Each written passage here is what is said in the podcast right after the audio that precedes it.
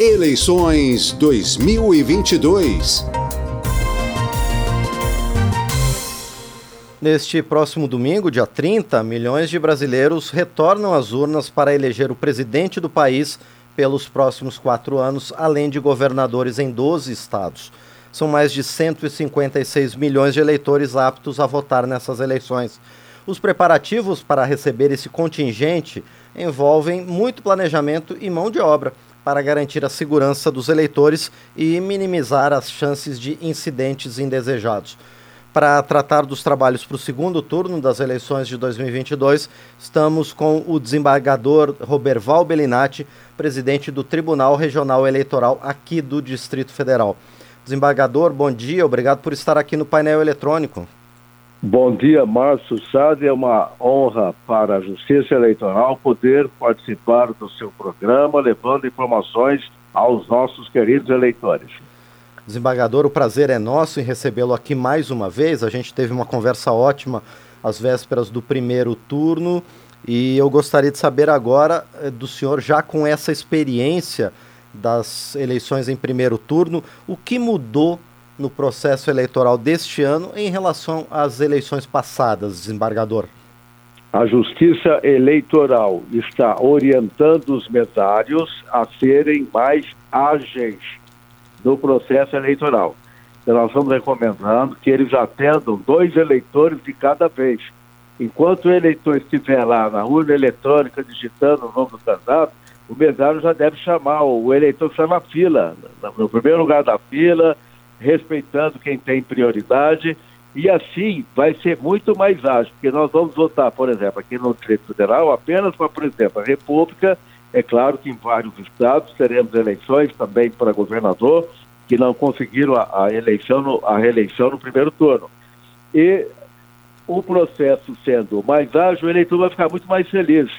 E estamos também orientando os mesários a darem mais espaçamento de uma sessão para outra. Por exemplo, uh, no primeiro turno, alguns mesários colocaram uma sessão numa sala do lado da, da, dessa sessão, outra sessão. Todo mundo sabe que cada urna comporta aproximadamente 400 eleitores. Então aconteceu é, de um, em um colégio, num corredor de um colégio do prédio, terem três ou quatro sessões uma do lado da outra, ou seja, mais de mil pessoas para votarem naquele mesmo setor. Então, a recomendação é para que os mesários dêem mais espaçamento para evitar aglomeração. A regra para essa eleição é a mesma do primeiro turno.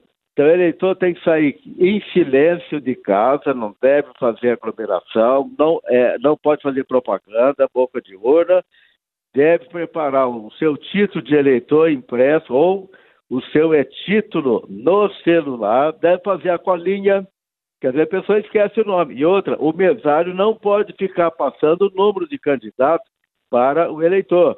O eleitor chega na cabine e grita lá, qual é o número do meu candidato aqui? Não pode, isso quebra o sigilo do voto.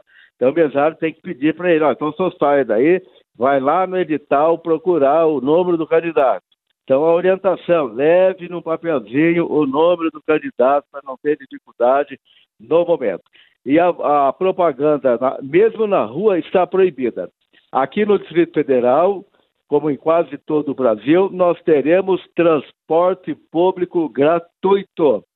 O governador do Distrito Federal, Ibanez Rocha, garantiu o transporte público gratuito aqui na capital da República e nós temos aqui 2 milhões 203 mil eleitores, 610 locais de votação. A polícia vai dar ampla cobertura, são quase 12 mil policiais da Polícia Civil, Polícia Militar, Polícia Federal, Corpo de Bombeiros, Detran, Polícia Judicial, todas as forças de segurança aqui na capital da República já estão mobilizadas para este segundo turno. E conforme pede o presidente do TSE, ministro Alexandre de Moraes, nós queremos eleições seguras, transparentes, pacíficas e a população pode ter certeza que o trabalho está sendo muito bem organizado, o planejamento está rigorosamente em dia e, se Deus quiser, teremos um pleito que vai ter o resultado no máximo até 21 horas e 30 minutos. O ministro Alexandre, nós tivemos reunidos com ele ontem e ele, ele quer divulgar o resultado final das eleições até as 21 horas e 30 minutos no TSE. Desembargador Roberval, o senhor comentou sobre a gratuidade no transporte para os eleitores votarem neste domingo. Esse, essa, essa medida ela vai contribuir para que a gente não tenha uma abstenção tão elevada, por volta de 20, 21% do eleitorado? Sim, no primeiro turno, no Brasil todo, nós tivemos uma abstenção em torno de 20,9%. Foi muito alta. A média dos últimos, das últimas eleições, mas ainda é um número muito alto. Aqui no Distrito Federal, na capital da República, a abstenção foi menor. Nós tivemos 17,54%, mas isso representa, só na, na, no Distrito Federal, 300 mil eleitores que deixaram de votar. Então, num, num colégio eleitoral de 2 milhões e 203 mil eleitores, 300 mil pessoas não compareceram às sessões eleitorais. E o transporte gratuito vai facilitar a acessibilidade dos eleitores às urnas eletrônicas. Nós sabemos que muitos deixaram de votar porque não tinham dinheiro para pagar a tarifa de ônibus. Então, com essa gratuidade que está sendo assegurada pelo governo, com o aval do Supremo Tribunal Federal, muitos eleitores, sem dúvida, vão agora votar. Então, esse objetivo de diminuir a abstenção, é, estimular o voto, certamente nós vamos conseguir nesse segundo turno. E desembargador Roberval Bellinati, o senhor também comentou sobre o problema que aconteceu no primeiro turno das grandes filas que foram formadas em algumas sessões eleitorais, não apenas aqui no Distrito Federal, mas praticamente em todo o Brasil. Fora esse incidente que aconteceu, o primeiro turno das eleições transcorreu com normalidade, desembargador? No Brasil inteiro, dados do próprio TSE, não tivemos nenhuma ocorrência grave que perturbasse o processo eleitoral. Nenhuma. Nenhuma. Aqui no Distrito Federal, por exemplo, no dia das eleições, no primeiro turno, nós tivemos dois homicídios. Duas pessoas morreram assassinadas aqui na capital da República, mas crimes que não tinham nenhuma relação com as eleições. Nas eleições propriamente ditas, nós tivemos nove ocorrências policiais, mas todos fatos irrelevantes.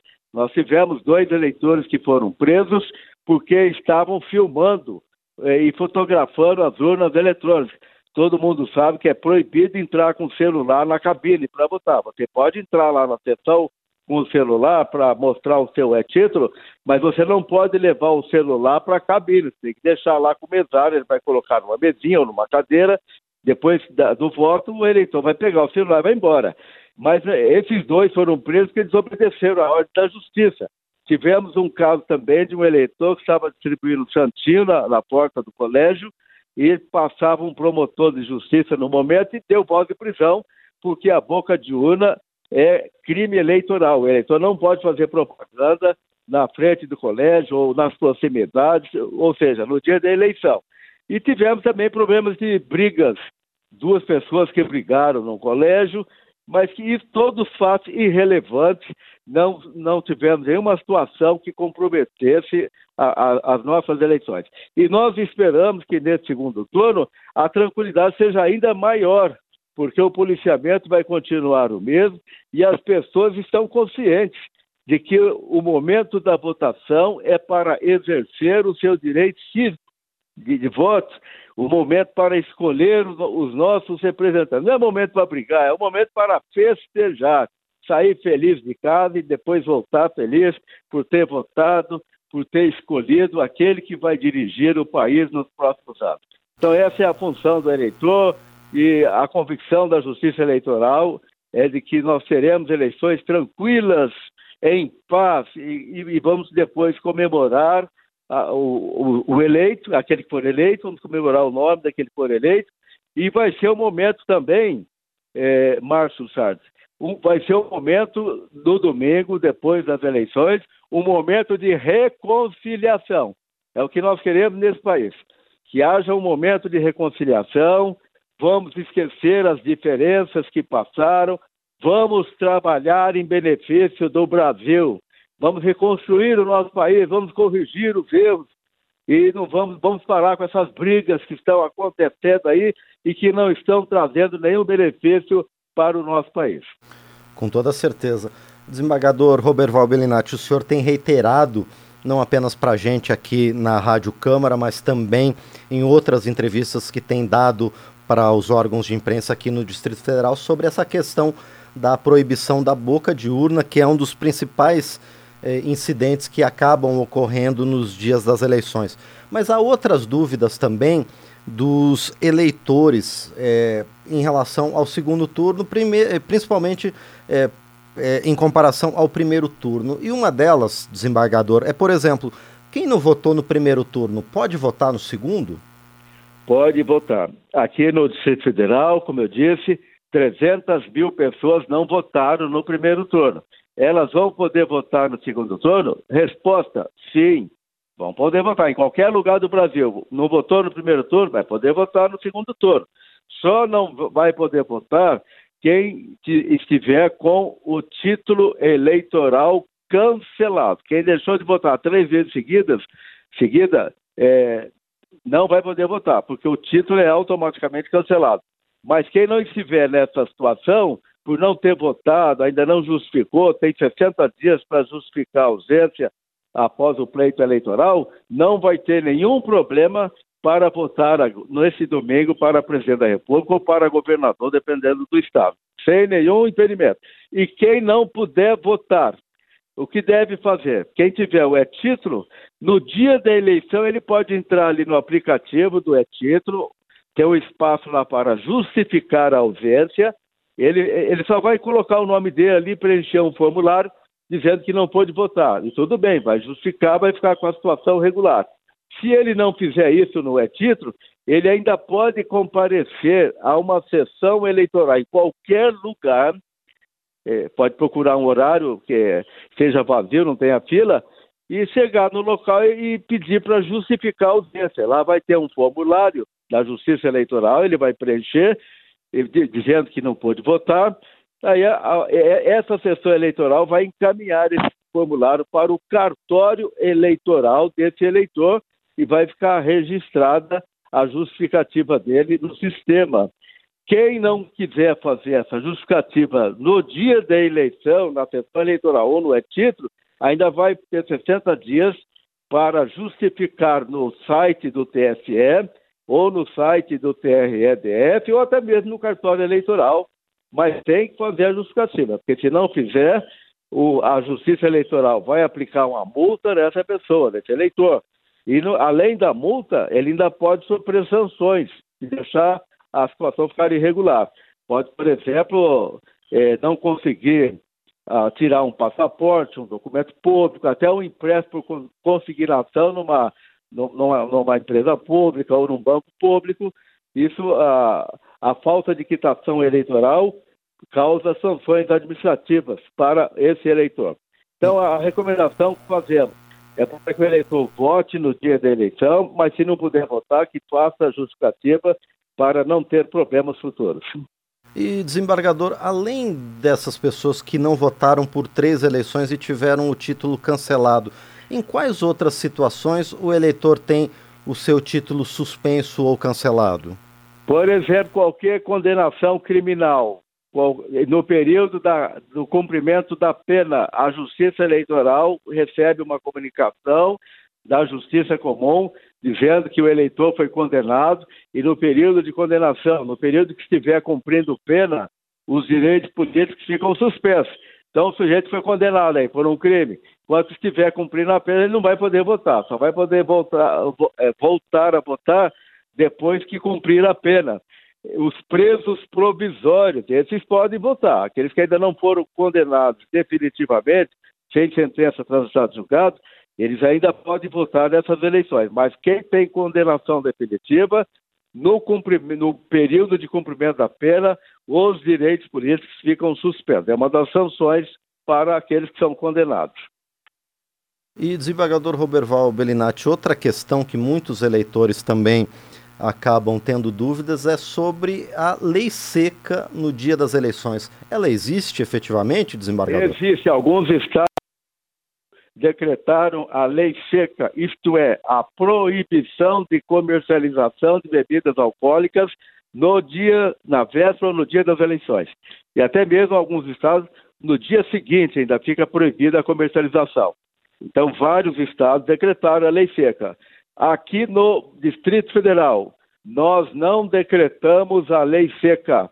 Nós não decretamos é, com base em precedentes, porque na, nas últimas eleições nós não tivemos problemas por causa de bebidas, pouquíssimas ocorrências que não comprometeram o processo eleitoral. Por isso, a, a nossa decisão foi no sentido de liberar a, a comercialização de bebida alcoólica no dia da, das eleições, mas, veja bem, nós estamos recomendando a todos os eleitores cuidado com a bebida alcoólica ou com substância entorpecente, porque a Justiça Eleitoral não pode autorizar o voto daquele que se apresentar embriagado ou sob efeito de substância entorpecente.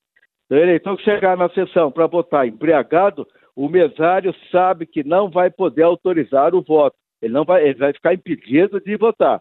E aquela pessoa também, que estiver sob efeito de, de drogas substâncias entorpecentes, você percebe a situação física da, do, do eleitor, o mesário também vai falar, olha, nós não podemos autorizar o seu voto, porque você não está, não está bem. E essa pessoa vai ter esse problema, vai ficar impedido.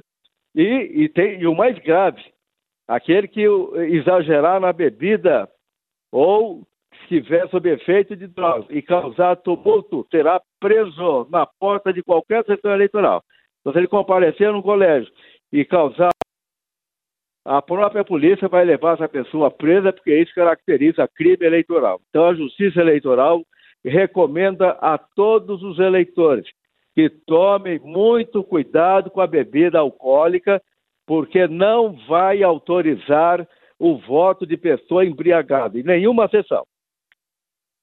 Muito bem, nós conversamos com o desembargador Roberval Bellinati, presidente do Tribunal Regional Eleitoral do Distrito Federal, que comentou conosco aqui no painel eletrônico da Rádio Câmara sobre a expectativa para o segundo turno das eleições em diversos estados para governador e em todo o Brasil para presidente da República.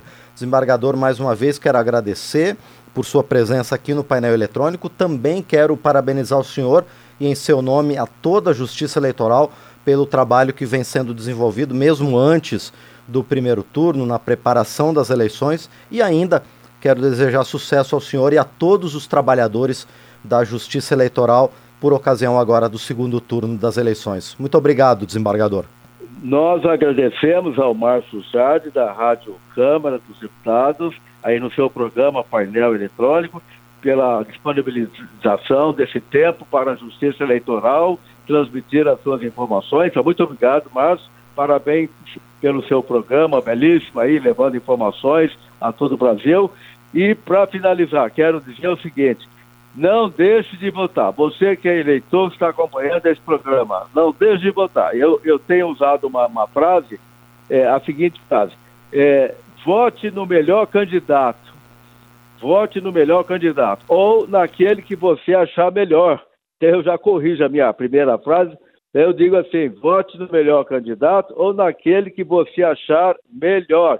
Mas vote, não vote em branco, não vote nulo. Compareça às urnas, porque o voto é muito importante. Nós temos esse compromisso de escolher os nossos representantes. Então, o eleitor também tem esse dever de votar e participar da vida ativa da nossa nação. Muito obrigado, Marcos. Felicidades, estamos à disposição. Com toda certeza, não faltarão oportunidades para a gente conversar em outras ocasiões com o desembargador Roberval Bellinati, presidente do Tribunal Regional Eleitoral aqui do Distrito Federal.